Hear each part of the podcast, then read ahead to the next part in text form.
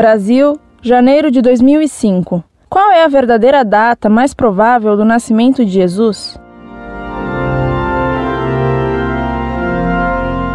Prezada Salve Maria. Certo é que Jesus quis nascer na época mais fria do ano para, desde seu nascimento, sofrer pela salvação dos homens.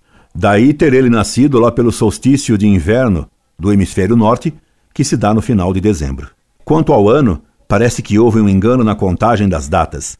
Sabe-se que Jesus nasceu no 15º ano do governo de Tibério. Ocorre que Tibério havia sido associado ao governo de Augusto, quatro anos antes da morte desse imperador.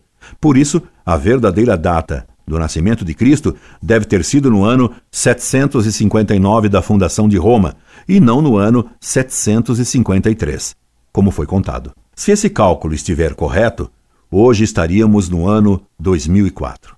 O importante, porém, não é a data precisa em que Cristo nasceu para nós. O essencial é que um menino nasceu para nós, um filho nos foi dado. Incorde Jesus Semper, Orlando Fedeli.